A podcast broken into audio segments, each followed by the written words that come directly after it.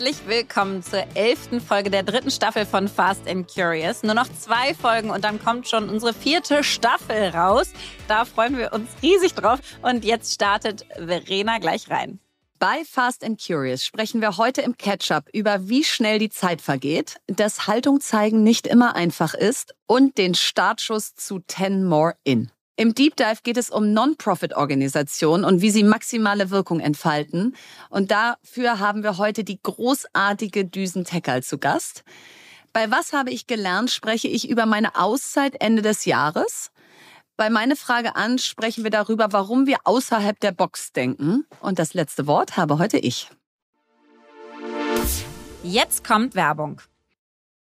Heute möchten wir euch Veleda vorstellen und Veleda begleitet mich wirklich schon so lange, egal ob schwanger oder nicht schwanger, bei meinen Babys damals oder jetzt bei meinen Kindern, wo sie größer sind. Das ist einfach eine Marke, die bei uns zu Hause äh, gefühlt überall steht. Und Veleda ist ein Sustainable Native seit über 100 Jahren am Markt mit großer Verantwortung für Gesellschaft und Umwelt und wirklich echte Naturkosmetik, also 100% natürlicher Ursprung, Weltmarktführerin mit 25 55 Ländern für zertifizierte Naturkosmetik und anthroposophische Arzneimittel. Und was mich am meisten fasziniert, ist, sie haben sechs Heilpflanzengärten weltweit, davon Europas größter in Schwäbisch Gmünd, mit 800 Pflanzenarten, wo Veledas Inhaltsstoffe biodynamisch, also ganz natürlich angebaut werden. Und das führt dann eben zu dieser hohen Produktqualität und die einzigartige Kraft der Pflanzen wird genutzt. Und ich habe Veleda wiederentdeckt für mich und zwar durch die Stars und Sternchen der Neuzeit. Ich habe bei Victoria Beckham und Hailey Bieber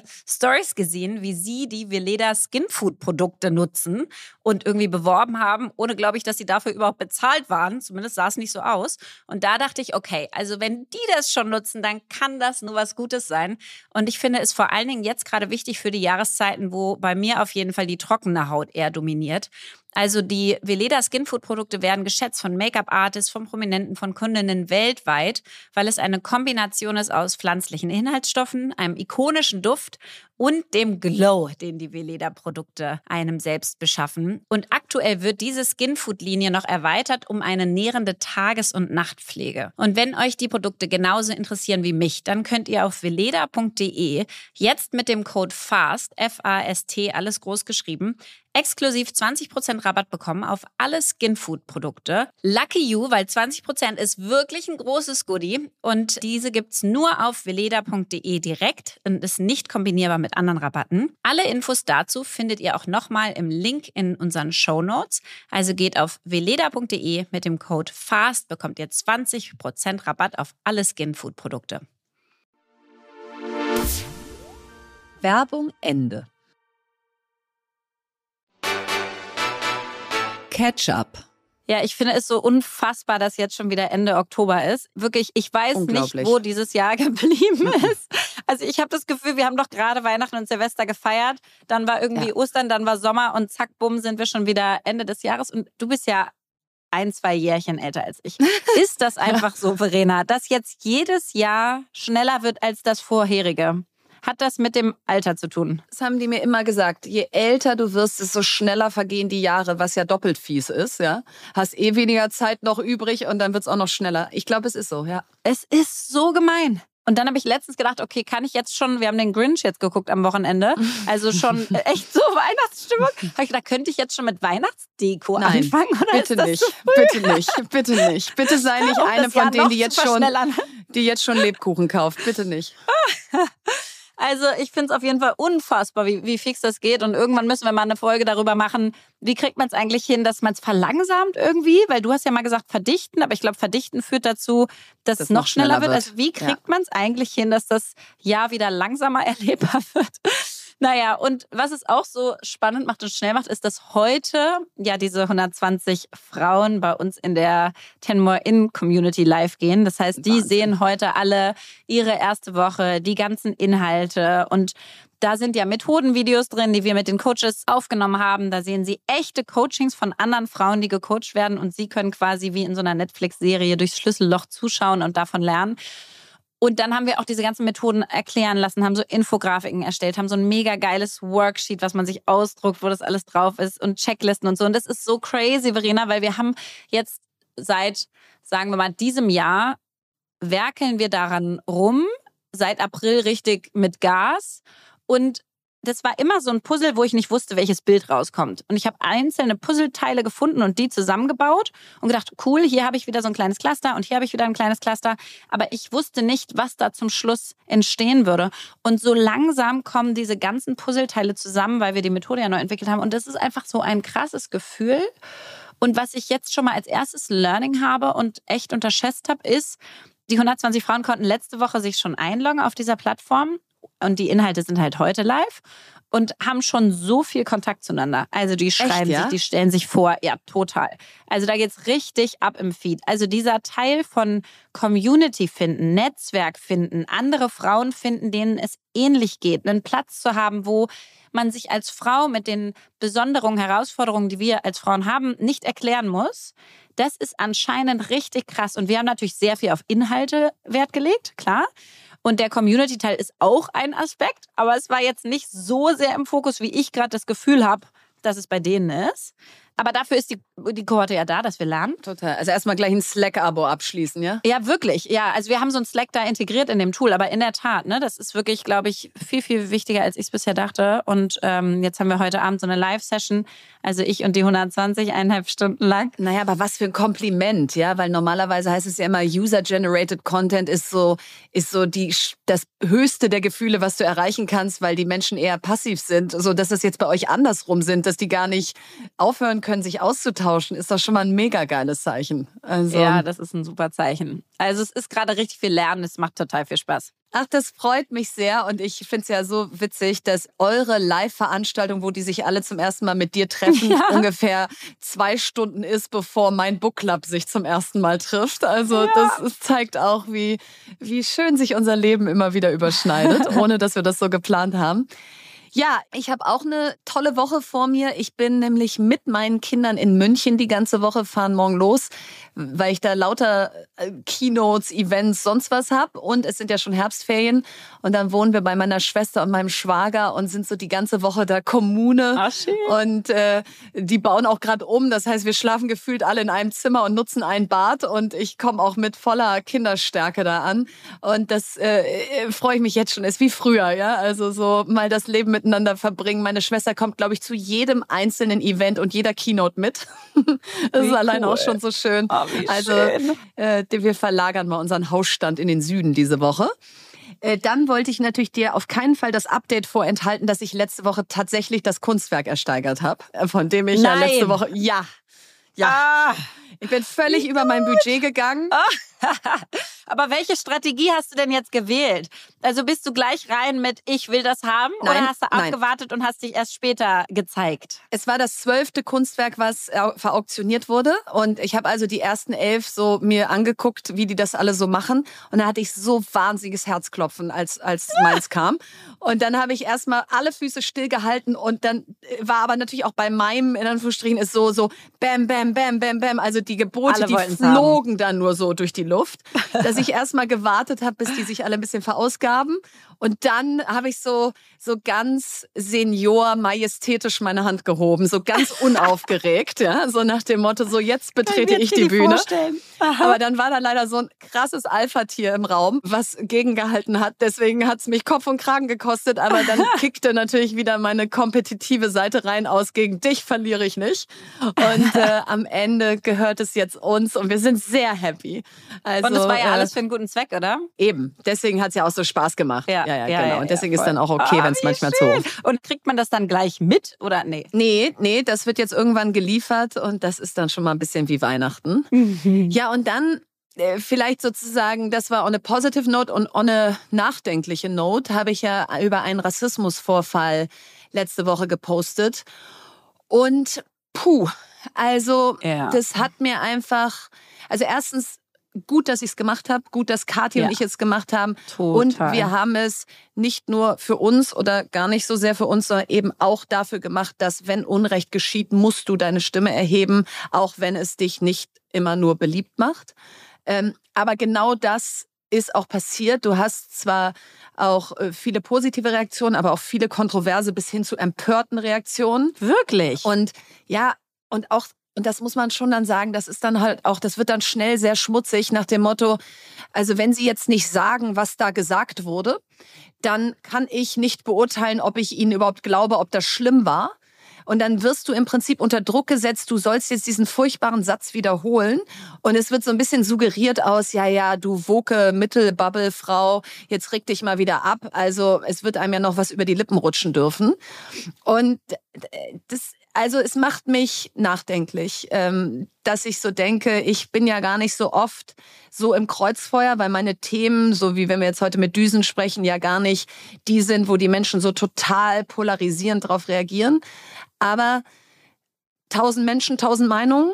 Und deswegen ist es aber extra wichtig, Haltung zu zeigen und diese auch zu vertreten, auch auf die Gefahr hin, dass der Wind dir voll ins Gesicht bläst und du da nicht geliebt wirst, weil das kann einfach nicht sein, dass wir bei Rassismus sagen, das glauben wir erst und damit beschäftigen wir uns erst, wenn du es mir schwarz auf weiß zeigst, ob das wirklich schlimm genug gewesen ist. Und wenn ich es als schlimm genug bewerte, genau, ja. nur ja. dann ist es auch für die andere Person okay, dass sie es ja. schlimm fand. Also das ist halt schon krass. Ich hatte da auch Diskussionen zu, zu eurem Posting und dem, du hast mich ja auch angerufen, nachdem das passiert war. Und äh, deswegen äh, hatte ich da sozusagen mehr interner und habe das auch diskutiert mit einigen Leuten. Und da waren die Reaktionen auch echt gemischt. Also es gab auch wirklich gemischtes Feedback zu, weiß ich nicht und äh, wie war das denn danach und ach, aber hat sich doch wahrscheinlich entschuldigt und ist das nicht dann damit gegessen und so. Also es ist schon irre und ich verstehe gar nicht, was was uns da so zurückhält, zu sagen, weißt du was, es geht gar nicht darum, wie schlimm das ist, sondern we can do better. So. Punkt.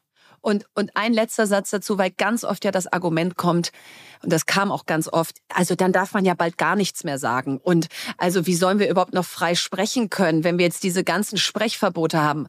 Und da kann ich nur sagen, liebe Leute, wir haben hier gerade 34, 35 mit heute Folgen Fast and Curious aufgenommen und jeweils eine Stunde ungeskriptet geredet. Und ich habe nicht einmal in 35 Stunden das Gefühl gehabt, oh Gott, was soll ich denn hier noch sagen? Man darf ja heutzutage gar nichts mehr sagen, sondern nee, es gibt gewisse Dinge, die werden einfach nicht mehr gesagt. Und wenn es uns über die Lippen kommt, dann müssen wir einfach, wie du sagst, we can do better machen und nicht irgendwie sagen, Gott, ist das alles anstrengend heutzutage. Deep Dive. Ja, heute wollen wir ja über Non-Profit-Organisationen und ehrenamtliches Engagement sprechen und dazu wie immer erstmal ein paar Fakten dazu. Im Jahr 2018 gab es in Deutschland Spendeneinnahmen von circa dreieinhalb Milliarden Euro und durchschnittlich wurden pro Spender 147 Euro gespendet. Das kommt aus dem deutschen Spendenmonitor 2018. Und aus demselben Jahr hat man herausgefunden, dass 21,1 Prozent der deutschen Bevölkerung ein Ehrenamt ausführen und 12,4 Prozent davon regelmäßig.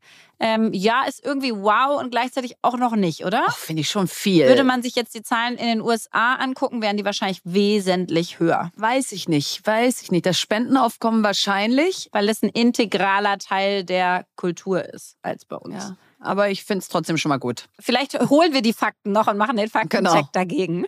Ähm, aber trotzdem erstmal spannend. Ja, und wo es dann eben dann doch noch viel mehr werden ist, wenn man sich anguckt, dass jeder zweite Bundesbürger und Bundesbürgerin Mitglied in einer von mehr als 600.000 gemeinnützigen Organisationen ist. 95 Prozent davon sind Vereine, aber auch Stiftungen, Genossenschaften und andere soziale Einrichtungen darunter. Und die Quelle ist die Civis Survey 2017. Düsen Tekal ist eine deutsche Autorin, Filmemacherin, Kriegsberichterstatterin und Sozialunternehmerin. Die renommierte Fernsehjournalistin wurde 1978 als eines von elf Kindern einer kurdisch-jesidischen Familie in Hannover geboren. Und die Frage, wie Integration gelingen kann, beschäftigt sie seit vielen Jahren. Für ihre Reportage Angst vor den neuen Nachbarn, in der sie jugendliche Straftäter mit Migrationshintergrund porträtiert, erhielt sie 2010 den Bayerischen Fernsehpreis. Es folgten Dokumentarfilme über den Genozid im Irak sowie über eine aus IS-Gefangenschaft befreite Jesidin. Düsen hat zusammen mit ihren Schwestern den Verein Havar Help und die Bildungsinitiative German Dream gegründet und 2021 das Bundesverdienstkreuz erhalten. Liebe Düsen, wir sind so dankbar und stolz, dass du heute unser Gast bist. Herzlich willkommen bei Fast and Curious. Wie schön bei euch zu sein. Vielen, vielen Dank. Ja, Düsen, so schön, dass du da bist. Und äh, Verena und du, ihr kennt euch ja schon besser und länger und ich bin immer so stille Followerin und, und Fan von dir und deiner Arbeit. Und deswegen wollte ich einfach meine dringendste Frage jetzt gleich am Anfang stellen. Wenn ich mir die Videos der Solidaritätsveranstaltung hier in Berlin am Wochenende für als Solidarität für die Proteste im Iran und vor allen Dingen von den Frauen und Männern, die dort auf der Straße stehen und ihr Leben riskieren, angucke. Wenn ich mir den Trailer für deinen Dokumentarfilm Havar angucke, wenn ich mir die inoffizielle Hymne der Protestwelle Baroye anhöre, mir schießen da jedes Mal schon die Tränen in die Augen. Und ich glaube, dass es ganz vielen Menschen so geht, dass dieses Leid anderer Menschen einen so ergreift, dass man regelrecht versucht, die Augen davor zu verschließen. Jetzt beschäftigst du dich als Aktivistin, als Kriegsberichterstatterin und so weiter immer mit grausamen Verbrechen gegen die Menschheit ähm, oder bestimmten ethnischen Gruppen. Wie schaffst du das emotional? Wie bekommst du das emotional hin, daran nicht zu zerbrechen? Manchmal muss es einem, glaube ich, auch das Herz zerreißen. Und ich glaube, was ganz wichtig ist, ist, diese Schmerzen teilbar zu machen. Aber was mir persönlich hilft, und ich hoffe, dass das auch ganz vielen Menschen hilft, die das sehen und hören, was wir machen, ist die Hoffnung auf der einen Seite. Es geht um Schmerz, aber es geht auch immer um Hoffnung. Es geht um Leid, es geht um Entmenschlichung, es geht um Hass, aber es geht auch immer um Liebe und um Verbindung. Es geht eigentlich um die großen Themen des Lebens, die runtergebrochen werden auf einzelne Menschenschicksale. Und ich sage das deswegen so konkret, weil das der einzige Weg ist für mich, damit fertig zu werden und umgehen zu können. Und es ist ja tatsächlich so, dass wir gerade in einer Welt leben, die uns massiv äh, konfrontiert, also auch mit dem Leid dieser Welt, dass wir plötzlich Zeugen werden von Frauenrechtsverletzungen, von denen wir immer geahnt haben, von denen wir wussten, von denen wir gehört haben, aber dass die so brachial bei uns im Wohnzimmer landen, das ist eine neue Dimension und das hat auch was mit Digitalisierung und Social Media zu tun, auf der einen Seite, aber auf der anderen Seite mit dem Mut der Menschen, beispielsweise aktuell aus dem Iran, die ihr Leben dafür aufs Spiel setzen, ihre Menschenrechtsverletzungen offenzulegen. Und das ist wahnsinnig mutig, wenn nicht sogar lebensgefährlich. Denn indem sie das tun, indem sie diesen Schmerz, dieses Leid, aber auch die Hoffnung mit uns teilen, machen sie sich selber zur Zielscheibe und werden dafür massiv unter Druck gesetzt. Und das sind gerade sehr herausfordernde Zeiten, in denen wir uns befinden, auch als Menschenrechtsorganisation, als Menschenrechtsaktivistin, aber auch als Gesellschaft. Und wir schlafen tatsächlich kaum. Das Letzte, was ich gestern Nacht erfahren habe, ist, dass eine 17-jährige Iranerin zu Tode gekommen ist durch die Schläge auf den Hinterkopf durch die Revolutionsgarden. Sie ist den Verletzungen erlegen. Sie ist erstmal in ein Koma gekommen. Und gestern war klar, dass sie das nicht überlebt. Das war die letzte Nachricht. Aber die vorletzte Nachricht war eine Nachricht von Hoffnung. Ich wollte die Bilder teilen der Solidaritätskundgebung. Und ich wollte, wollte uns allen sagen und mir selber vor allem, äh, es wird alles gut. Und guckt mal, wie die alle auf die Straße gehen. Und dann erfahre ich irgendwie drei Minuten später von diesem Tod.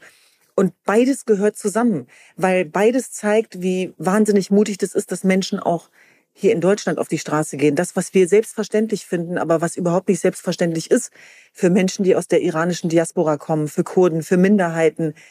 Ihr müsst euch vorstellen, diese Bilder sind um die Welt gegangen. 80 bis 100.000 Menschen im Herzen der Demokratie, der Hauptstadt, einer Siegessäule. Und gleichzeitig, parallel, beginnen die Fake News, ja, und beginnt der Populismus, auch des Mullah-Regimes, die in den Abendnachrichten darüber berichten, dass die Demonstranten Verräter sind, Regimegegner sind, dass es um die Gaspreise ging.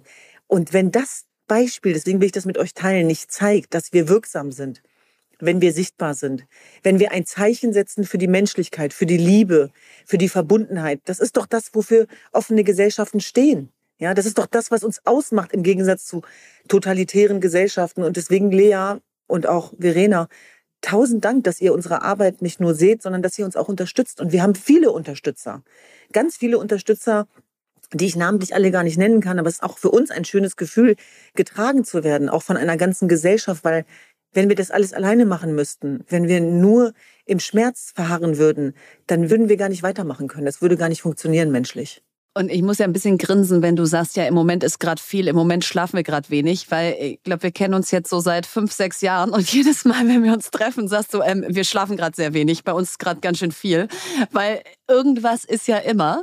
Und, äh, und ich glaube, dieser Berufsoptimismus, den du hast, dass du eben sagst, bei allem Leid ist immer auch ganz viel Hoffnung, das ist ja irgendwie der Treibstoff dessen, was euch emotional antreibt. Jetzt interessiert uns aber natürlich in einem Business-Podcast vor allen Dingen auch, wie baut man denn so eine Organisation auf und wie geht einem da auch nicht die Luft aus, weil man kann ja nicht beides sein. Man kann nicht die sein, die auf der Straße ist, die am Mikro steht, die in der Tagesschau sendet und gleichzeitig macht man Fundraising, weil darüber wird in Deutschland immer nicht geredet. Wir denken immer so, diese Non-Profit-Organisation ist ja super, der Düsen geht's glaube ich super, die war heute gerade wieder in der Tagesschau, läuft.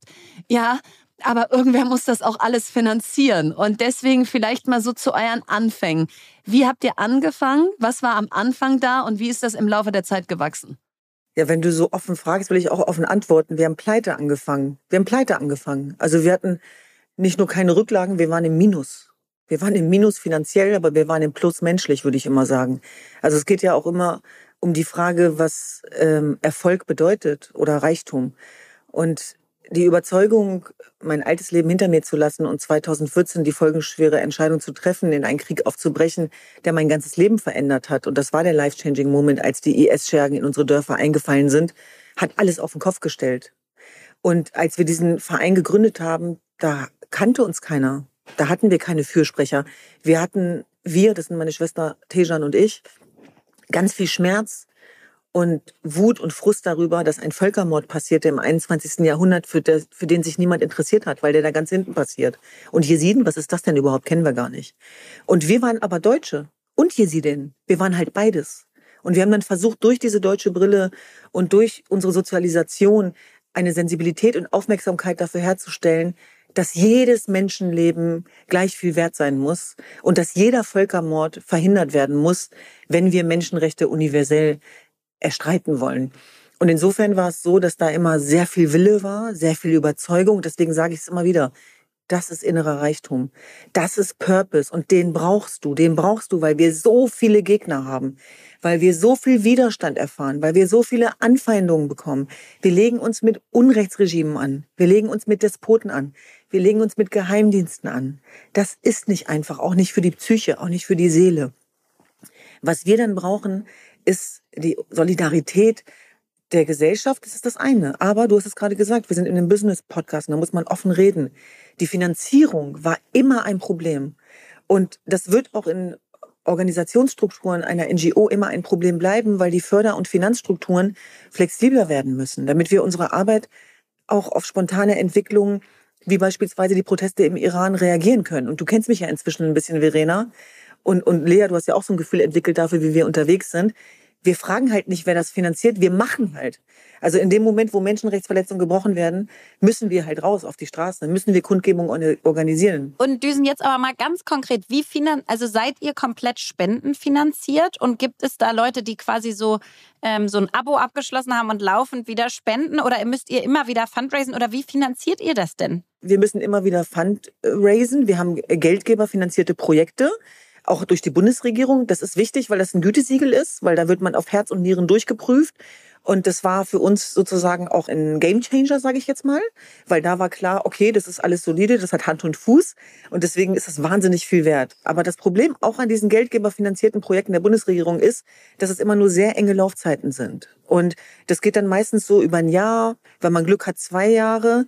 Aber wie schaffen wir sozusagen nachhaltige Entwicklungsmöglichkeiten? Also wir wollen ja auch acht Jahre nach dem Genozid und ein Jahr nach der Machtübernahme der Taliban die Menschen sozusagen finanzieren. Wir haben ja Mitarbeiter beispielsweise auch im Irak, die tagtäglich dafür kämpfen, auf der Asche des Völkermords ein Weiterleben zu gewährleisten in unseren Bildungsprojekten, in unseren Sportprojekten. Und deswegen ist es ganz wichtig, dass Menschen und Einzelpersonen an uns glauben, dass die uns vertrauen und dass wir, egal wo Menschenrechtsverletzungen passieren, dass wir diese Rechte sozusagen erstreiten können, indem wir sozusagen auch von Einzelpersonen, Organisationen finanziert werden. Und wenn ich ehrlich sein darf, ich, ich sage immer, ich habe keine Zeit für Fundraising. Ich weiß, dass das ein, also, also jetzt Leute um mich rum sagen, sowas darfst du nicht sagen, aber es ist ja, wie es ist. So, ich habe gerade keine Zeit für Fundraising, aber trotzdem glaube ich, wenn Fundraising nicht das ist, was wir tun, dann weiß ich nicht was. Also das kommt ja sozusagen dann parallel dazu, die Wichtigkeit, die Dringlichkeit unserer Arbeit. Und Verena weiß das. Ich habe das immer wieder kurz vor den Kundgebungen, fange ich dann an rumzutelefonieren und zu fragen, ob uns jemand unterstützen kann. Und dann meinte Verena auch schon, das ruft doch mal zwei Wochen eher an. Wo, wo ich dann denke, ja, stimmt eigentlich, aber ich, ich denke denk dann da immer gar nicht dran, sondern immer erst dann, wenn es akut wird. Das zeigt aber auch, wie wir arbeiten. Wahnsinnig agil, wahnsinnig aktuell, denn Völkermorde, Kriege, Despoten, Unrechtsregime fragen ja nicht vorher an. Und das ist so ein bisschen dieses Konstrukt. Ja, und ich meine ja mit den zwei Wochen vorher auch nicht nach dem Motto, jetzt ist zu spät, sondern nein, nein, um ich bin ja dann immer die, sondern im Sinne von, du, du traust dich ja immer so lange nicht, weil du denkst, kann doch nicht schon wieder fragen. Und gleichzeitig wären tausend Menschen die Ersten, die sagen würden, natürlich geben wir Geld, damit solche Kundgebungen stattfinden können. Und die sind eben nicht im Bereich einer Projektfinanzierung abgedeckt, weil ja die hat keiner kommen sehen. Genau das ist es, Verena. Deswegen bin ich ja dankbar dafür. Deswegen will ich ja auch offen darüber sprechen. Deswegen genau diese Kompetenz braucht er dann auch. Und wie wir dann letztlich arbeiten, ist, dass wir im Grunde genommen mit mittlerweile auch äh, über 40 Mitarbeitern dafür sorgen müssen. Wir sind ja weltweit auch aktiv, dass sozusagen die Projekte äh, die im Irak beispielsweise stattfinden oder auch in der Region Kurdistan oder mit unseren Partnerorganisationen in Afghanistan, die müssen ja auch weitergehen. Die dürfen nicht in den Hintergrund rücken, ja. Und deswegen ist das auch viel Verantwortung, die man hat. Und ähm, das ist einmal eine ideelle Verantwortung, das ist völlig klar. Das hat sehr viel mit Überzeugungskraft zu tun, äh, dass man eben auch nicht alles annehmen kann und will. Und das ist auch eine, sage ich mal, eine Wertefrage auf der einen Seite. Andererseits sind wir wahnsinnig dankbar, dass wir halt auch über die Möglichkeit äh, der sozialen Medien ähm, auch ein Forum geschaffen haben, wo wir diesen Kreis auch erweitern können. Und tatsächlich ist das, was wir machen, auch nichts, was wir alleine machen. Also jeder, der uns auf die eine oder andere Art und Weise unterstützt, ist Teil dieser Bewegung, dieser Menschlichkeitsbewegung, sage ich jetzt mal. Und Düsen, das siehst du auch wirklich so, ja, weil da wird ja oft drüber gesprochen, sozusagen dieses Social Media Aktivism, ja, also so so ein Aktivismus, den man in Anführungszeichen nur auf Social Media sieht. Jetzt bist du das Gegenteil davon. Du bist Menschenrechtsaktivistin durch und durch und, und lebst das tagtäglich und zwar vor allen Dingen offline die meiste Zeit und nutzt dann dein Sprachrohr auch online. Wie stehst du denn dazu? Also äh, hilft es, ich meine, jetzt hast du schon gesagt, klar, jetzt mit den Protesten im Iran, das ist quasi, wir sind gerade die Stimme der Frauen auf den Straßen im Iran, aber ähm, wie, wie siehst denn du diese Abgrenzung eigentlich? Genau, also die, die Frauen sind ja selber die Stimme, wir sind quasi der Schallverstärker, das finde ich nochmal ganz wichtig, ne? weil die, die sind der, die, die, diejenigen, die ihr Leben riskieren und wir zeigen das halt nur. Nur sie haben teilweise selbst die Stimme nicht mehr ne? in den Medien, weil ihr, ihnen das Internet gedrosselt wird. Genau, genau alles, genau. Wir, mhm. wir müssen das quasi verstecken. Ich sage das nur deswegen, weil man da immer so genau sein muss, weil es ja ganz viele Leute gibt, die immer alles sehr viel besser wissen. Und, und ich glaube, dass man da einfach äh, sozusagen auch aufgrund unserer Erfahrung, die wir da einfach haben, darauf achtet. Und da ist es tatsächlich so, ich habe das immer gesagt, ich bin Aktivistin, keine Social Media Aktivistin. Das, was ich damit sagen will, ist, Social Media darf kein Selbstzweck werden, sondern man nutzt Social Media als Tool für die Lebensverhältnisse, die in der Realität auf der Straße stattfinden. Das heißt, wenn Social Media oder auch das, was wir dort zeigen, nicht dazu führt, die Menschen zu bewegen und zu berühren und auf die Straße zu bringen, äh, damit sie an großen Kundgebungen teilnehmen, damit sie Petitionen unterschreiben, damit sie von ihren Grundrechten Gebrauch machen, für die andere gerade getötet werden. Und das ist das wunderbare Tool, was wir haben in unserer Gesellschaft, in Deutschland, dass wir auf die Straße gehen können, dass wir laut sein dürfen, dass wir Gesetze mit anschieben dürfen. Das ist die Aufgabe, die die Zivilgesellschaft hat. Ich sehe uns da sozusagen als außenparlamentarische Opposition der Zivilgesellschaft mit euch allen gemeinsam. Es ändert sich ja nichts seitens der Bundesregierung beispielsweise, wenn wir nicht immer wieder stören, wenn wir nicht immer wieder konfrontieren. Wir haben jetzt zum Beispiel eine Petition, die jetzt sozusagen auch morgen aktiv wird, auch auf seitens der Petitionsseite des Bundestages, wo wir elf Punkte formulieren und eine ganz klare Iran-Wende fordern, wo wir ganz konkrete Punkte haben, wo wir uns auch wünschen, dass die unterschrieben wird, dass wir diese äh, Unterschriften persönlich überreichen Teilen können. Teilen wir erstmal gleich in den Shownotes hier. Sehr, sehr, sehr, sehr gerne. Ja. Und darum geht es. Es geht um starken Fokus auf Menschlichkeit. Und ähm, da daran zu erinnern und den Blick auf das Wesentliche zu lenken und da von allen Tools Gebrauch zu machen, online und offline, um dann die Veränderung herbeizuführen. Das ist sozusagen die Kernaufgabe, wo ich uns sehe, ja, diesen Kreis auch zu erweitern, einzubinden und tatsächlich, Lea, du hast auch gerade noch eine wichtige Frage gestellt. Jeder von uns kann was dafür tun. Also ich kann mich daran erinnern, als zum Beispiel jetzt diese Aktion begonnen hat, dass sich viele auch tondeutsche Frauen, Europäerinnen, Amerikanerinnen die Haare geschnitten haben, dass es die eine oder andere Stimme gibt, die sich darüber lustig gemacht hat. Finde ich echt gefährlich. Ich sage auch warum. Die Menschen, die dort unten im Schmerz sitzen, für die es um Leben und Tod geht, die sind dankbar für jede einzelne Stimme von uns. Und ich glaube, die Komponente, die wir uns da stellen müssen, die Frage, die wir innerlich klären müssen, ist, meine ich das ernst? Ist das authentisch? Folge ich hier meinem Herzen und will ich das aufrichtig teilen? Wer soll uns das dann verbieten? Wer? So ist es. Genau so ist es. Und das ist auch immer mein eigener Kompass. Wenn ich was poste, ist es, berührt es mich so sehr, dass ich sagen möchte, und wenn 100 es doof finden, aber es einer hilft, dann hat es sich schon gelohnt. Also wenn es meine Überzeugung ist und ich es jetzt nicht aus Social Pressure heraus mache, aus, da müsste ich jetzt eigentlich auch noch mal was zu sagen, aber eigentlich habe ich überhaupt mich dann noch nicht mit beschäftigt. Vielleicht mal einmal, weil, ich es einfach also ich finde ja sowieso deine ganze Familie toll, ja, aber besonders bin ich natürlich immer, habe ich dir schon so oft gesagt, so neidisch, wenn ich dich mit deinen Schwestern irgendwo sehe, denke ich so, kann ich mich da auch noch reinsneaken. Wie sieht es so aus inside Hava Help? Habt ihr so Montagmorgen Stand-ups und habt ihr Organigramme und äh, bist du Head of Aktivismus und deine Schwester ist irgendwie Head of Fundraising? Also wie organisiert ihr euch innerhalb von so einer Non-Profit-Organisation? Also ich bin Head of Chaos und auf, äh, auf, Stö auf Stören. Also ich habe heute eine Performance Head hingelegt, Nerven, ja. auf die ich gar nicht stolz sein kann. Also äh, zum Beispiel jetzt heute Morgen war Jou fix und ich war voll, also Lichterloh am Brennen natürlich, ne, durch das ganze Wochenende. Und das müssen wir noch machen. Und hier und da und so. Und dann schrieb mir meine Schwester irgendwann, äh, weil Inside war, Düsen, was ist los mit dir? Ist alles okay? Kannst du bitte mal ein bisschen, ne, hier? So, Dann und kriegst du natürlich da, auch das ehrliche Feedback. Also das ist halt Geschwister, ne? wenn du mit Schwestern arbeitest. Wenn, ja. ich, wenn ich ehrlich sein darf, haben wir, haben wir eigentlich viel zu wenig Zeit füreinander. Das ist auch ein Problem. Also das hat was damit zu tun, dass eine, eine wahnsinnig hohe Nachfrage gerade da ist, dass wir, dass, dass wir dann immer dann wieder in, in den Rollen sind automatisch. Aber das Tolle ist natürlich, wenn du mit Geschwistern zusammenarbeitest, denn, denn du kriegst sofort die Breitseite. Verstehst du? In drei Sekunden ist die da. Also du bist in der Konferenz und parallel guckst du auf dein Handy und da kommt schon, was machst du da? Fragezeichen. So, so arbeiten wir. So, und deswegen dieser Spiegel, dieser schöne kritische Spiegel ist das, was die ganzen Organisationen ausmacht. Wir haben gar keine Zeit, darüber nachzudenken, wie was vermittelt wird, sondern wir sind dann immer so mittendrin. Und tatsächlich geht es den Mitarbeitern ziemlich ähnlich, ja.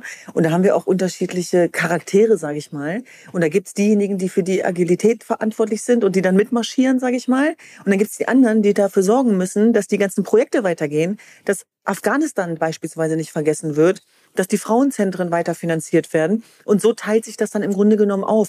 Es geht wirklich darum, Stärken zu stärken und auch de, den Mut zu haben, Dinge umzuschmeißen. Also ich kann mich erinnern, als ich im Urlaub mal war und wiederkam, da, da meinten dann einige äh, Mitarbeiter und auch meine Geschwister, jetzt also, also ganz nett, aber auch schon so ein bisschen nach dem Motto, ja, äh, das war ganz toll, als du weg warst. Also das war, lief alles auf einmal. Kennenlernen und ich das, das Feedback. Ich so gedacht, ja. ja klar, man kann auch in Schönheit sterben. Also was ich damit sagen will, ist, ich verstehe meine Aufgabe tatsächlich auch im Stören, im Hinterfragen, im ist das wirklich so oder müssen wir nicht eigentlich?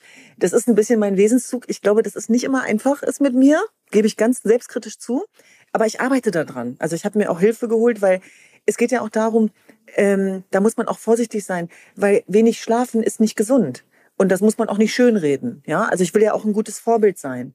Und ähm, das heißt auch, dass äh, es gelingen muss, immer wieder, das ist eine Grundsatzherausforderung ähm, in Organisationen, NGOs, wo ähm, diese äh, äh, Themen sozusagen auch an der Tagesordnung stehen, wie wir es schaffen, den Rhythmus zu bestimmen, wie wir es schaffen, auch für Phasen zu sorgen der Entspannung.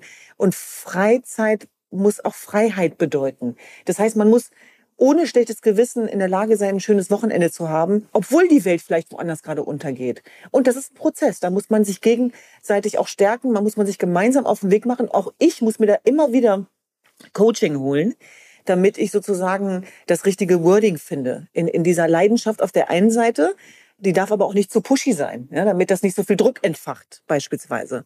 Und deswegen, das ist ein Weg.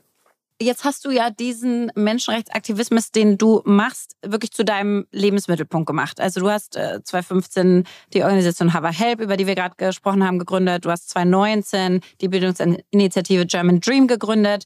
Das heißt, das, das macht dich komplett aus und du hast dem eine Organisationsform gegeben, die funktioniert.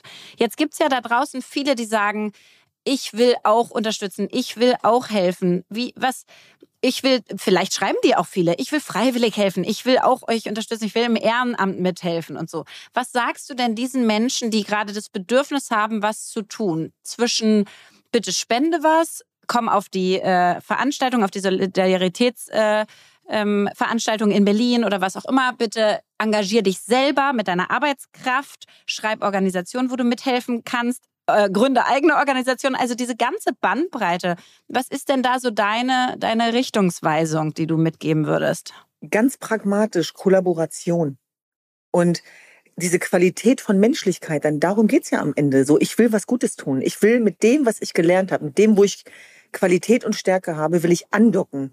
Und diese Strukturen müssen geschaffen werden. Und das ist tatsächlich auch das, wofür Hava vielleicht auch gerade steht, nämlich, dass wir vor vielen Jahren schon Strukturen geschaffen haben, die wir jetzt zur Verfügung stellen für das Leid außerhalb unserer eigenen Religionsgemeinschaft. Für uns war das immer klar, dass wir universell auf die Welt gucken. Aber wir mussten sozusagen dafür sorgen, dass das alle gleich sehen, weil natürlich wir Menschen auch geprägt sind von Vorurteilen. Ist ja völlig klar. Und da war natürlich am Anfang immer die Frage, okay, welchen Menschenrechtsaktivismus meint sie denn jetzt? Den eigenen oder den für alle? Und da glaube ich tatsächlich auch dieser universelle Gedanke, den muss man auch immer wieder mit sich selber diskutieren dass das sozusagen bei Afghanistan ja auch sehr sichtbar wurde, jetzt auch nochmal mit dem Iran, dass diese Organisationsstrukturen wahnsinnig wichtig sind, um beispielsweise Petitionen zu formulieren, um ähm, Anliegen zu bündeln, um ein Treffen zu organisieren mit der Außenministerin und der iranischen Diaspora. Diese Strukturen, die haben wir ja alle schon da. Das heißt, dann geht es darum, wie stellen wir diese Strukturen für alle zur Verfügung? Und wenn sich zum Beispiel Menschen bei uns melden und sagen, dafür stehe ich, und das kann ich leisten, dann binden wir die mit ein. Ja, dann, dann, dann rufen wir die an und fragen, hast du Zeit? Kannst du vorbeikommen beispielsweise? Und das ist auch etwas, was ich von meinem Vater gelernt habe. Wir müssen auch so ein bisschen aufpassen in diesem ganzen Gründungsmythos, äh, sage ich mal, dass wir da nicht äh, uns so überperfektionieren, dass wir dann das äh, Handeln vergessen. Ich sage das deswegen, weil immer dann, wenn ich das Gefühl habe, wir sind nicht gut genug oder da kommt Überforderung oder wie soll ich das schaffen, erinnere ich mich immer an meinen Vater, der vor über 50 Jahren nach Deutschland gekommen ist, gebrochen Deutsch gesprochen hat, neu war in einem Land, fremd war und was hat er gemacht? Einen Verein gegründet. Und dann sage ich immer zu meinen Schwestern, Mädels, wenn Papa das geschafft hat, ne, dann schaffen wir das auch. Und was ich damit sagen will, ist, es geht gar nicht darum, perfekt zu sein oder, oder, oder unabhängig zu sein, sondern hilfebedürftig zu bleiben. Und wieder, ich sag's nochmal, in diese Qualitäts- des Menschlichkeitsmuskels zu gehen und zu sagen, so wie das mein Papa damals gemacht hat, sich seinen deutschen Freund zu schnappen, der Anwalt war, und zu sagen, äh, Werner, ich brauche dich jetzt. Du musst mir helfen. Es geht um Bleiberecht. Genau, hilf mir. Und auch so dieses ähm, füreinander da zu sein, füreinander sich verantwortlich zu fühlen, das ist berührend, weil du am Anfang, weil ihr gefragt habt, wie schafft ihr das? Wir dürfen eins nicht vergessen. Natürlich sind die Themen alle Leid erprobt, aber, oder an Leid gekoppelt, da ist auch sehr viel Zuversicht, da ist Hoffnung, da ist Menschlichkeit. Denn wir vergessen immer auch im Kriegskontext, dass die Toten und das Leid, das ist das eine und das ist grausam genug. Aber es gibt auch immer die Menschlichkeit und auch immer den Mut und auch immer ähm, ein, ein Bekenntnis sozusagen, äh, was, was Leben gewährleistet für andere, was wahnsinnig berührend ist. Und deswegen bin ich, ich glaube, ich bin ein glücklicher Mensch, weil ich nicht anders kann, wenn ich das so sagen darf. Weil ich nicht anders kann. Und trotzdem muss ich aufpassen, nicht Gefahr zu laufen, äh, auch stellvertretend, dass man seine eigenen Menschenrechte vergisst. Also wir können für die Menschenrechte anderer da sein, ja, aber wir dürfen uns nicht vergessen. Genau das. Und da würde ich gerne noch mal reinpieksen, ähm, weil Lea ja gerade sehr gut gefragt hat, äh, wie machst du das mit all den Menschen, die da auch auf dich zuströmen? Und es gibt ja diesen schönen Satz, if you want to get things done, give it to busy people. Ja, so nach dem Motto, oh, ich glaube, die Düsen, die rockt da eh schon alles weg, dann kann die jetzt auch noch sich darum kümmern. Also deine Antwort Kollaboration, super, aber wenn jetzt 100 Mails kommen aus ich will auch noch mitmachen düsen und wo soll ich wann sein und ich kann noch dies und jenes und so, dann ist das ja auch wieder noch mehr Ballast auf einen eh schon vollen Tag, Freiwillige anzudocken. Wie schafft ihr das? Weil ich kenne das einfach aus meinen eigenen Initiativen, die 100 Mails, die kommen aus, oh, du engagierst dich fürs Bildungssystem, super, ich würde gern bei dir mitmachen. Punkt. So, und das ist erstmal fast manchmal mehr Fluch als Segen. Äh, weißt du, was ich meine? Also ich bin total dankbar für Engagement, aber du musst es natürlich auch alles noch verarbeiten können. Und das stelle ich mir bei euch nochmal Faktor 10 vor. Wie, wie macht ihr das, damit ihr selber nicht vor die Hunde geht? Helfen ist eine komplizierte Sache. Punkt. Das ist so. Und es geht ja auch immer gleich dann an die Ehre, ans Ehrenamt. Ja, es geht an die Moral und so weiter. Da muss man tatsächlich auch einen Pragmatismus entwickeln. Sehe ich tatsächlich so. Und ähm, man kann am Ende des Tages auch nicht alle einbinden. Das gehört zur Wahrheit auch dazu. Und dann auch sozusagen frei von schlechtem Gewissen der Erwartungshaltung von draußen weiter ins Leben zu gehen. Zum Beispiel gestern waren, glaube ich, weiß ich nicht, wie viel zig Mails unbeantwortet. Die waren alle wichtig, weiß ich. Aber ich bin mir auch wichtig geworden. Ich sage geworden, weil das ein Prozess war. Und dann bin ich spazieren gegangen mit meinen Schwestern, weil ich mal an die frische Luft musste. Und dann haben wir einen Spaziergang gemacht. Und dann habe ich versucht, ein bisschen Kraft zu tanken. Und was ich damit sagen will, ist, dass wir ähm, auch die eigenen Menschenrechte achten müssen. Ich will es nochmal wiederholen, weil man Gefahr läuft in unserem Sektor, sich selber zu vergessen. Und das ist auch gefährlich. Und da muss man auch aufpassen, denn das, was wir machen, ist ein Marathonlauf. Das ist kein Kurzstrecke, Mittelstrecke. Und um viele Jahre auch wirksam zu bleiben, müssen wir auf die Taktung achten. Sonst schaffen wir das nicht, egal wie viel Kraft wir haben. Und ich kann mich an Phasen in meinem Leben erinnern, wo ich stolz darauf war, als wenn andere gesagt haben, das ist ja unmenschlich. Aber dass ich mich dann selber unmenschlich behandelt habe, dass ich dann in die Selbstbeschädigung gegangen bin, dass ich dann überhaupt gar keine Freude mehr empfunden habe, das ist natürlich die Kehrseite. Und deswegen sage ich es nochmal. Und das ist dann nicht nachhaltig. Das kann man nicht durchhalten. Genau, das ist nicht nachhaltig. Und bei all den wichtigen Sachen, die wir gerade machen, wir dürfen uns dabei nicht vergessen. Und wir müssen sozusagen, also bei allem, was wir tun, auch immer uns die Frage stellen, wie mache ich das? Wie gehe ich denn in diesen Tag? Also mit was für einem Gefühl, ja? Und mit was für einem Geist, ja? Mit, mit, mit was für einem Purpose, der dem zugrunde liegt. Und da habe ich mich, wie gesagt, bin ich noch mittendrin. Ich bin ganz ehrlich, das ist so ein ganz zarter, dünner Lack. Das ist immer knapp, sage ich mal. Ich merke das auch jetzt wieder. Ich muss immer wieder aufpassen. Aber ich, ich ähm, versuche zum Beispiel auch, es gibt so eine Gruppe auch von Aktivistinnen, wo wir uns einfach stärken gegenseitig, weil ich weiß genau, wie viel Anfeindungen die bekommen. Ich weiß genau, wie viel ähm, Degradierung und Frauenfeindlichkeit die erleben. Und dann sage ich denen einfach, wie toll sie sind und was ich wahrnehme und, und dass sie weitermachen sollen, weil ich weiß genau, wie sich das anfühlt, weil, weil man anfängt zu wackeln, gerade bei diesen Themen. Und dann Leute immer sagen, das stimmt nicht oder das kannst du doch nicht machen und all das, was dazugehört. Und ich meine, wir hinterfragen Religionsverständnisse, wir hinterfragen die Rolle der Frau, wir hinterfragen Unrechtsregime. Das ist wahnsinnig äh, krass. Aber wenn wir jetzt alle aufhören, darüber zu reden, weil es angeblich zu anstrengend ist, dann siegen die anderen. Also Unrechtsregime ähm, äh, nähren sich davon, dass wir alle schweigen. Und deswegen muss dieses Schweigen gebrochen werden. Und wir als Betroffene brauchen tatsächlich auch euch alle. Ja.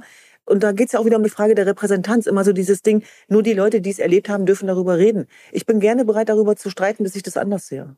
Ja. Und da, da lasst euch bitte auch nicht irgendwie, ja, wie soll ich sagen, äh, in die Ecke treiben, Abbringen. sondern ja, Mhm. sondern es geht wirklich darum, wie gehen wir rein. Es geht nicht um Entitlement. Das ist ganz klar. Aber da sind wir alle Lernende. Da kriegen wir gerade sehr viel mit in unserer Einwanderungsgesellschaft. Da werden wir auch konfrontiert. Und es ist auch gut so. Aber es darf nicht dazu führen, dass dann plötzlich ähm, nur noch die Sich Betroffenen über sich selber Ja. reden Mhm. müssen. Ja. Mhm. Ja. Und Düsen, sag mal, jetzt sagst du genau das, wa- was wir auch immer wieder sehen bei, bei Engagement jeglicher Art. It's a marathon, not a sprint. Es ist einfach echt ein langfristiges Commitment und ein langfristiges Tun und Machen und Aufmerksam machen und so weiter. Wie definierst du denn auf diesem langfristigen Marathon Erfolg für dich und deine Arbeit? Das ist, klingt so nach so einer einfachen Frage tatsächlich. Ne? Aber ich finde, die ist wahnsinnig schwer. Die ist Weil- total schwer. Ja, ja, ja, ja. Weil ich glaube, Aber diese. Lea trägt die hier mit so Genau. einem Lächeln vor Genau, nach genau. dem Motto. Genau. Na, die Erfolgsformel, äh, die, die muss individuell und kollektiv äh, beantwortet werden. Und Erfolg ist für mich zum Beispiel, wenn ich am Ende einer Woche bei allem, was ich im Leben anderer bewege, auch immer noch die Kraft finde, äh, für mich selber eine Freude zu entwickeln und nicht fix und alle liegen zu bleiben das ganze Wochenende, weil ich zu kaputt bin und über Grenzen gegangen bin.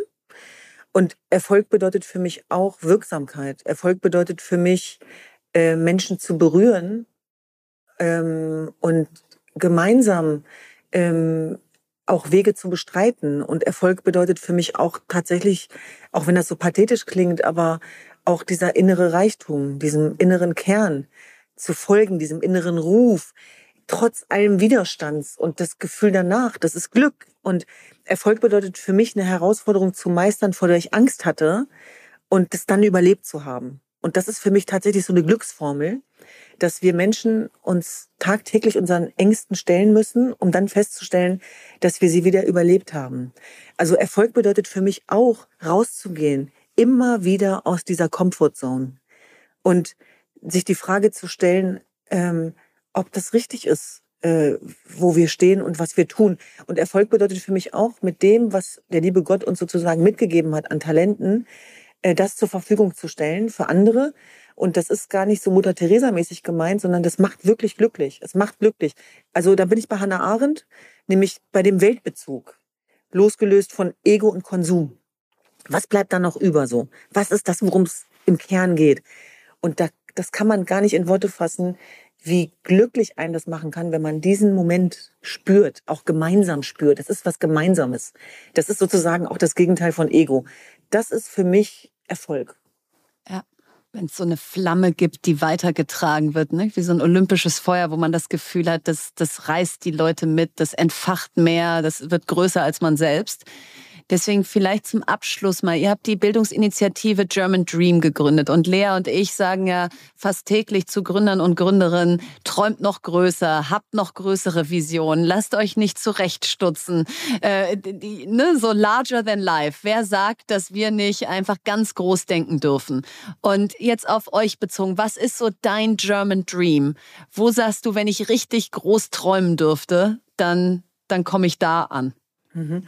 Ich würde darauf gerne antworten mit dem Hamed Ismailion, der diese Demonstration angemeldet hat, gemeinsam mit äh, weiteren Initiativen, der auf die Bühne gegangen ist vor diesen 80.000 Menschen und der auch davon gesprochen hat, dass sie Träume haben und dass er von einer ja, von einem Iran träumt, wo Menschen- und Frauenrechte geachtet werden, dass er an einen Regime-Change glaubt, und er hat über Träume generell gesprochen. Er hat gesagt, wir haben auch Träume.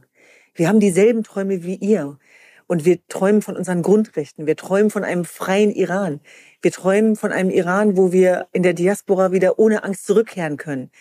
Und Hamed Ismailion hat bei dem Flugzeugattentat durch die iranische äh, Regierung, hat er seine Frau und seine Tochter verloren. Und er hat gesagt, was ihn am Überleben hält, ist die Gerechtigkeit und das Recht auf Träumen. Und ich will damit eigentlich nur sagen, wie wichtig es ist, dass wir große Träume zulassen. Und dass diese, dieser German Dream ist ja mehr als eine Bildungsinitiative. Und der ist die Antwort auf die German Angst und auf die European Angst und auf eine Weltangst, sage ich mal, dass wir uns auch träumen, darüber nachzudenken, wie eine Gesellschaft aussehen könnte, die nicht von Despoten und Unrechtsregimen regiert wird in Zeiten von Kriegen mitten in Europa. Über die Ukraine haben wir noch gar nicht gesprochen. Und da glaube ich tatsächlich, dass sozusagen dieser Traum auch von universellen Menschenrechten, einer Gesellschaft, wo es irgendwann keine Rolle mehr spielt, wo ich herkomme, welche Religion ich habe und wen ich liebe, das ist das Feuer, was mich trägt, auch gegen den Widerstand. Ach, Düsen. Was sollen wir da noch sagen?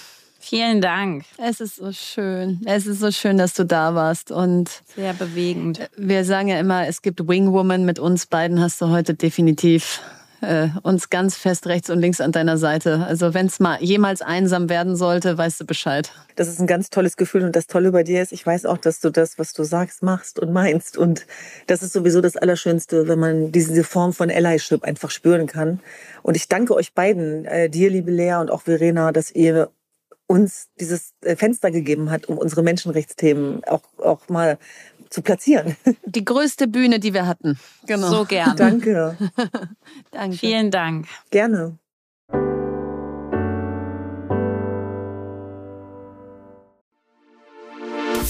Jetzt kommt Werbung. Heute möchten wir euch nochmal Pipedrive vorstellen. Und das Thema Wachstum und mehr Geschäftsabschlüsse und Vertriebsaktivitäten ist ja das A und O in jedem Unternehmen.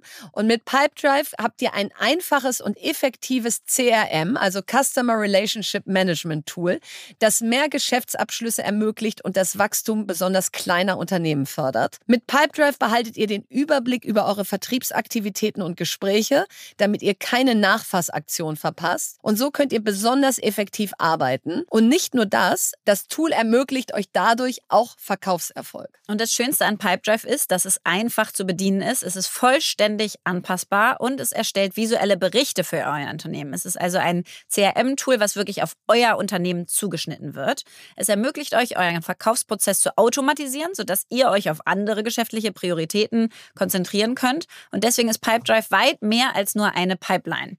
Auf pipedrive.com könnt ihr euch anmelden und erhaltet 14 Tage lang eine kostenlose Testversion des Tools. Es gelten die allgemeinen Geschäftsbedingungen für den Rabatt und alle Infos findet ihr auch nochmal in unserem Linktree in den Show Notes. Werbung Ende. Was habe ich gelernt? Ja, ich mache ja seit jetzt drei Jahren immer eine sechswöchige Auszeit Ende des Jahres, so von vom 20. Dezember bis Anfang Februar. Und ich habe für mich einfach gelernt, dass ich mich wirklich komplett aus dem Spiel rausnehmen muss, um meine Batterien aufzuladen. Also ich bin nicht so gut darin zu sagen, Achtsamkeit im Alltag und äh, jetzt immer mal so zwischendrin so ein bisschen Pause und so. Das höre ich immer, dass das Sinn machen könnte, aber ich krieg's nicht umgesetzt.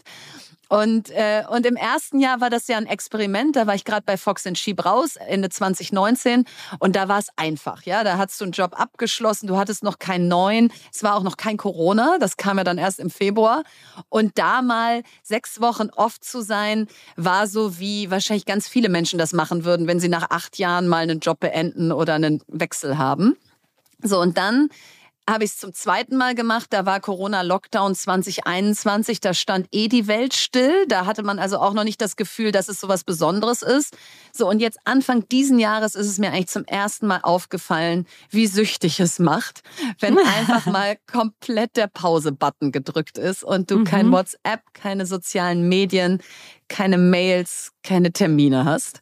Und ich äh, thematisiere das deshalb heute, um einige von unseren Zuhörer und Zuhörerinnen vielleicht auf den Plan zu rufen oder Mut zu machen, äh, dass man auch mal komplett weg sein darf, ohne in Vergessenheit zu geraten, ja, ohne FOMO zu haben.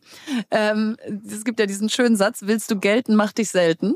Äh, Habe ich jetzt auch nicht so wirklich verinnerlicht, aber, äh, aber lebe ich da natürlich in diesen sechs Wochen immer total auf.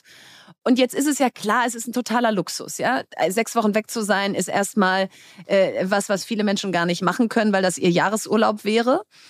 Aber an alle Selbstständigen und Freelancer da draußen oder auch alle Angestellten, die sagen, ich bin vielleicht nur zwei Wochen weg, aber vielleicht mal nicht schlecht, mir zu überlegen, ob ich dann wirklich mal weg bin. Und wirklich auch mal ein Abwesenheitsassi anmache und nicht in meine Mails gucke. Und, und vielleicht letzter Satz, bevor du äh, mich lauter tolle Sachen dazu fragen darfst, ist, ähm, ja, es gibt diese tolle Regel, weiterleiten und bei dir selber archivieren. Und ich habe ja den Luxus einer persönlichen Assistentin und ich leite meine Mails an sie weiter und archiviere sie automatisch bei mir, dass einfach mein Posteingang zu jeder Zeit leer ist, selbst wenn ich reingucken würde. Und das äh, ist dann sozusagen die absolute Tiefenentspannung. Total. Und ich finde aber schon, dass der Teil, den du gerade sagst, der ist umsetzbar und zwar auch schon für die zwei Wochen. Und ich habe jetzt gerade mit einer Freundin von uns gesprochen, die meinte, sie hat gerade das Verena-Modell gemacht im Urlaub und hatte alles äh, ausgemacht und so und Social Media Apps gelöscht. Und, ähm, und es macht einen riesen Unterschied. Und was ich da aber spannend fand, ist, ich habe das letztens ja auch gemacht, weil ich einfach eine Pause brauchte nach Corona und kam dann irgendwann zurück, als ich wieder Bock drauf hatte. Und dann wurde gleich richtig geschämt. Ich habe ganz viele Nachrichten Wirklich? bekommen, wie du bist jetzt schon wieder zurück. Äh, ich dachte, du machst eine Auszeit. Ich so, wisst ihr was, ich mache so lange Auszeit, wie ich Lust hatte. Ich hatte einfach Lust, diese App zu löschen und jetzt bin ich wieder da. Und es ist so, ich habe ganz oft das Gefühl, dass viele Menschen das wirklich nicht schaffen, dass es ihnen so schwer fällt und dass sie dann aber sofort, wenn du es nicht gleich sechs Wochen machst oder zwei Dann oder was auch immer, dann gilt es gar nicht. Ja. Und ich so, ey, ich wollte euch damit gar nichts beweisen. Ich wollte nur selber für meinen Seelenfrieden kurz mal frei haben. Und ich komme wieder, aber nicht Bock drauf. Ich, ich mache das nur für mich selber. So, und das ist, glaube ich, der Punkt. Ich mache es ja nicht, um in der Zeitung zu Genau. stehen, oh toll, Verena Pauster macht sechs Wochen Offline-Zeit, sondern Nein, ich, ich, mache Leben. deshalb auch sechs Wochen, weil ich es liebe, wenn Weihnachten ist und ich nur Weihnachten im Kopf habe. Ich liebe es, wenn ich, wenn der Jahreswechsel ist und ich mal nicht der halben Welt ein frohes neues Jahr wünschen Mhm, muss und, so und, und sagen muss, Ja. vielen Dank und so. Ja. Und ich liebe es im Januar, was eh so ein Winterschlafmonat ist, wenn ich einfach gar nicht dieses Happy New Year und wie war's und bist du gut reingekommen und so. Nee, ich bin einfach äh, gar nicht reingekommen. Ich bin nämlich weg. Aber dazu mal, wie schwer ist das denn eigentlich? Also wie viel nützt es dir, dass du das immer jetzt so vorher schon sagst und alle das schon fast als Routine für dich verankert haben und deswegen auch keine Erwartungshaltung mehr an dich haben? Weil ehrlicherweise, wenn du einfach so kein Happy New Year und kein frohe Weihnachten und so wünscht, würden Assi. wahrscheinlich schon Leute, genau, Ja. würden die schon negativ darauf reagieren, oder? Nein, das, es hilft mir total, weil jeder so, äh, ich traue mich gar nicht, dich zu fragen, ob du, du im bist ja Januar eh Zeit für einen Kaffee hast. Ich so, nee, genau, habe ich ja auch nicht. Weißt du ja, ich mache ja keine Kaffee im Januar. So, ähm, also das heißt, es es ist äh, vorauseilender Gehorsam, dass die Leute wissen, die ist nicht unhöflich oder arrogant, sondern die ist einfach off. Also deswegen glaube ich, thematisiere ich das auch so viel. Ja, und ich, ich wirklich, ich kann euch nur es wirklich ans Herz legen und ob es eine Woche, fünf Tage, zwei Wochen oder wie in meinem Crazy Fall sechs Wochen sind, die Welt dreht sich danach weiter. Kein Mensch vergisst dich. Äh, Es ist auch mal schön, wenn bei WhatsApp mal irgendwie einfach Ruhe im Karton ist. Also ja, äh, das habe ich gelernt. Ich werde es nie wieder aufhören.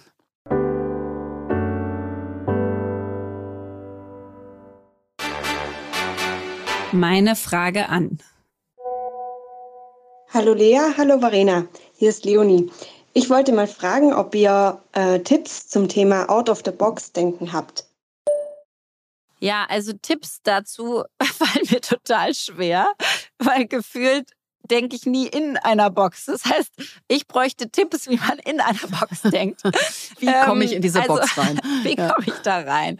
Aber nee, wenn ich jetzt wirklich so mal denke, und du bist ja genauso. Also wie kommt es eigentlich, dass wir de facto dauerhaft out of the box denken?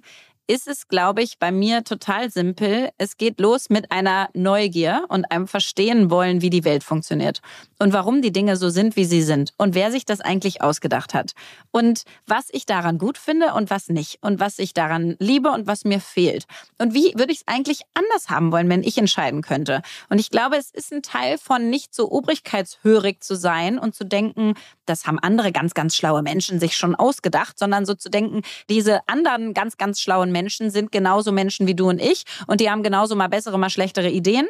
Und wahrscheinlich kann ich mit meiner Denke irgendwie was dazu beitragen. Und deswegen ist es meiner Meinung nach ganz viel so äh, Selbstreflexion gegenüber dem, was einem, was man so vorfindet in der Welt, Ehrlichkeit damit, Mut, Dinge dann anders zu machen. Und einfach es nicht zu akzeptieren, dass Dinge halt so sind, wie sie sind, sondern wirklich immer zu überlegen, und wie kriege ich das jetzt so hin, dass mir das Meeting Spaß macht, dass es anders ist, dass es mehr Energie entwickelt, dass es wirklich Menschen emotional packt und so weiter. Also da denke ich ganz viel aktiv drüber nach und dadurch bin ich quasi da immer out of the box. Oder wie Ja. ist das bei dir? Ja, genau so. Und, und, und eigentlich ist es ja auch ein egoistischer Vorgang, out of the box zu denken, nach dem Motto, ich möchte mir mein Leben einfach auch schöner, interessanter, bunter machen. Ja, ist ja erstmal aus der eigenen äh, Wahrnehmung heraus, dass man sagt, äh, wie bei mir, ich finde den Status quo einfach häufig sehr, sehr langweilig, weil ich so das Gefühl habe, das sind Trampelpfade, die sind andere für uns getrampelt, aber die mögen ja heute gar nicht mehr richtig sein. Ich frage mich auch immer automatisch, geht das nicht noch geiler, geht das nicht noch anders, geht das nicht noch besser? Und deswegen vielleicht mal Tipps. Ähm, was ich schon mir sehr häufig als Ausgangsfrage stelle, egal ob ich einen Fußballverein übernehme oder eine Bildungsinitiative ins Leben rufe, ist, was wäre, wenn wir das System nochmal neu denken dürften? So, statt an dem, wie es ist, rumzudoktern. Also nicht, äh, okay, das Schulsystem ist, wie es ist und jetzt müssen wir irgendwie gucken, dass die Lehrkräfte noch ein bisschen motivierter sind, sondern warum ist das eigentlich so wahnsinnig kompliziert? Können wir das nicht nochmal anders machen? Weil sonst bist du in diesem inkrementellen 10% genau. Verbesserungsteil so. und du willst eigentlich dieses 10x-Denken oder wie auch immer man es nennt, aber du willst diese grüne Wiese haben und sagen, okay, jetzt lassen wir das mal ganz weg. Wenn wir es jetzt mal richtig machen würden für heutzutage, würde es wahrscheinlich ganz anders aussehen. Mhm. Und das ist immer wieder, das ist mir jetzt auch neulich wieder aufgefallen bei einem Meeting, wenn du das Meeting oder die Runde, in der du dich da triffst, beginnst mit heute gibt es keine Denkverbote. Keiner wird jetzt hier gleich abgewürgt nach dem Motto, ja, okay, nee, das geht aber hier nicht so oder so. Dann, dann ist das erstmal ganz schwer, die ersten zehn Minuten, weil jeder so, ja, aber das wird jetzt hier mir doch ein bisschen zu blumig und utopisch und so. Ja, aber da scheren wir ja dann hinterher wieder ein, aber lass doch mal gerade so ein bisschen zu groß und zu anders denken. So, und, und mein zweiter Tipp ist, nicht so sehr darüber nachzudenken, was die Erwartungen der anderen an dich sind, sondern was du selber erreichen willst. Und das ist auch ein Teil von Out of the Box. Wenn es dir einfach ein Stück weit egal ist, ob die Leute sagen, puh, die muss aber auch immer wieder die Sachen anders machen und ach, ist doch jetzt eigentlich alles gerade so gut, wie es ist und so. Ja, mag sein, aber meine Ambition ist einfach, dass es noch besser geht. Und dann gehe ich euch auch phasenweise auf den Keks, aber das, da, da, da bin ich sozusagen zu verpflichtet qua mir selbst, dass wenn wir irgendwann sagen, so, wir sind fertig, dass dann da auch ordentlich was drin war, was es vorher noch nicht gab. Und man muss sagen, die meisten Menschen sind einem dankbar drum die sind einem dankbar, dass man das, was sie auch alles blöd und langweilig und nicht so schlau fanden, endlich mal anspricht und ändert. Also da, da kriegt man sozusagen eigentlich von ganz spannenden Leuten ganz viel Support und daraus entsteht dann wieder mehr. Deswegen ähm, bin ich voll bei dir, sich das zuzutrauen, anderen mitzuteilen und dann kommen auch Leute hinterher und denken mit dir out of the box. Ja, also raus aus der Box und am besten die Box auch gleich wegschmeißen. Dann ist man gar nicht versucht, da immer wieder reinzukrabbeln. Jetzt sind wir schon wieder am Ende unserer Folge angekommen und freuen uns auf die nächste Folge, welches schon die letzte dieser Staffel ist. Und die vierte Staffel wird dann bis Mitte Dezember gehen, ist also eine halbe Staffel, weil wir uns dann in sechs Wochen Pause verabschieden. Juhu. Und jetzt bleiben wir aber in dieser Folge, genau. Und Verena hat das letzte Wort. Nelson Mandela. Frei zu sein bedeutet nicht nur seine eigenen Fesseln zu lösen, sondern ein Leben zu führen, das auch die Freiheit anderer respektiert und fördert. Dieser Podcast wird produziert von Podstars bei OMR.